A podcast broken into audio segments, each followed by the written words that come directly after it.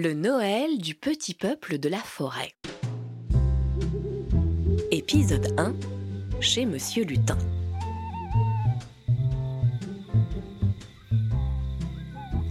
Tu vois ce grand chêne? À son pied, il y a un tout petit arbuste.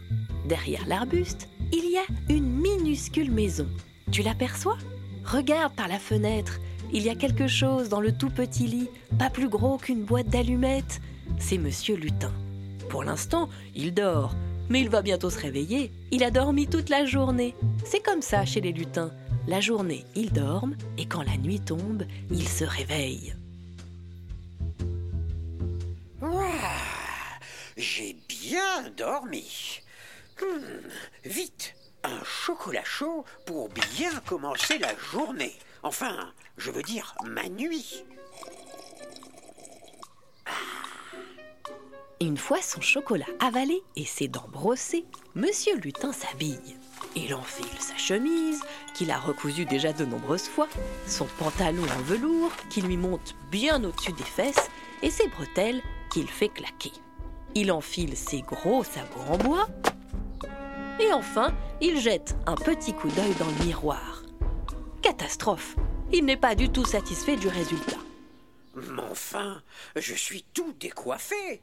Vite, un peu de salive pour relever tous mes cheveux en l'air. Voilà, là, tu ressembles à un vrai lutin. Bon, trêve de bavardage. Au boulot maintenant. Monsieur Lutin est habillé et coiffé. Il sort ses grosses lunettes et les installe sur ses oreilles pointues.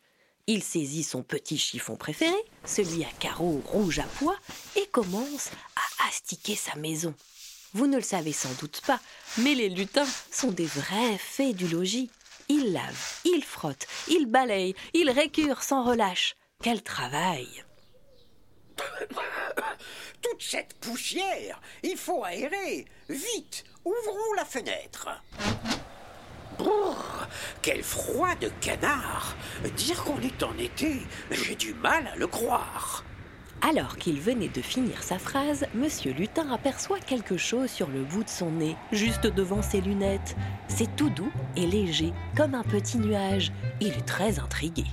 C'est froid Mais qu'est-ce que c'est froid? C'est un petit flocon. Il vient de faire éternuer notre cher lutin. Un flocon Mais enfin, ce n'est pas possible Monsieur Lutin cherche partout son calendrutin, le calendrier des lutins. Ah, ici, sur le frigo. Voyons, euh, voyons, euh, on ne voit rien du tout. Il, faut que j'enlève cette satanée poussière. Alors, hum, euh, mais, mais oui, nom d'une barbichette de lutin. Le calendrutin, il est à l'envers. Depuis tout ce temps, moi qui croyais que nous étions en été, c'est l'inverse. Nous sommes déjà en hiver. Toutes les dates ont été inversées. Mais alors, si nous sommes en hiver, c'est que peut-être... Oh zut, nous sommes déjà en décembre. Monsieur Lutin avait tellement profité ces derniers temps qu'il n'avait pas vu que l'hiver avait déjà commencé. Quel, quel jour? Euh, Nous sommes le 24 décembre La nuit de Noël, c'est cette nuit Monsieur Lutin est catastrophé. Il tourne en rond sur le tapis de son petit salon en faisant claquer ses sabots de bois. Nom d'un petit bonhomme Je comprends maintenant pourquoi le village des lutins est si bien décoré. Et la boulangère Hier encore, elle a voulu me vendre une bûche de Noël. Et moi qui lui ai ri au nez, quel imbécile je fais Cette nuit, c'est la nuit de Noël et je n'ai rien préparé. Désespéré, notre lutin décide de faire la seule chose qui s'impose en temps de crise, boire un deuxième chocolat chaud.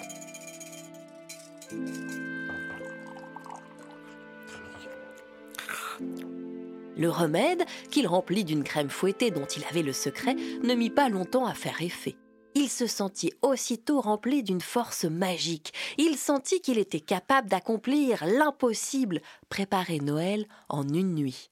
Mais pour ça, il avait besoin de l'aide de ses amis, le petit peuple de la forêt. Il saisit son gros bonnet en laine, celui qui laisse dépasser ses oreilles pointues, et s'exclama Allez, zou, en route chez mon voisin, Monsieur Gnome. Je sais qu'il peut m'aider pour notre première mission. Monsieur Lutin sortit de sa petite maison et sauta sur le dos de Brownie, son fidèle cheval noir. Les lutins adorent les chevaux noirs et s'en occupent divinement. En route, mon ami Vite, vite, l'horloge tourne Pas le temps de regarder la neige tomber Emmène-moi au plus vite chez Monsieur Gnome Brownie, même s'il était un peu ensommeillé, était toujours prêt pour l'aventure. Il connaissait bien son maître.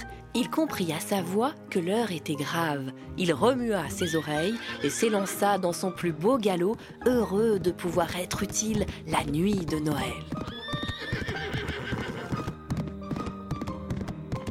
La suite des aventures du lutin et du petit peuple de la forêt t'attend au prochain épisode.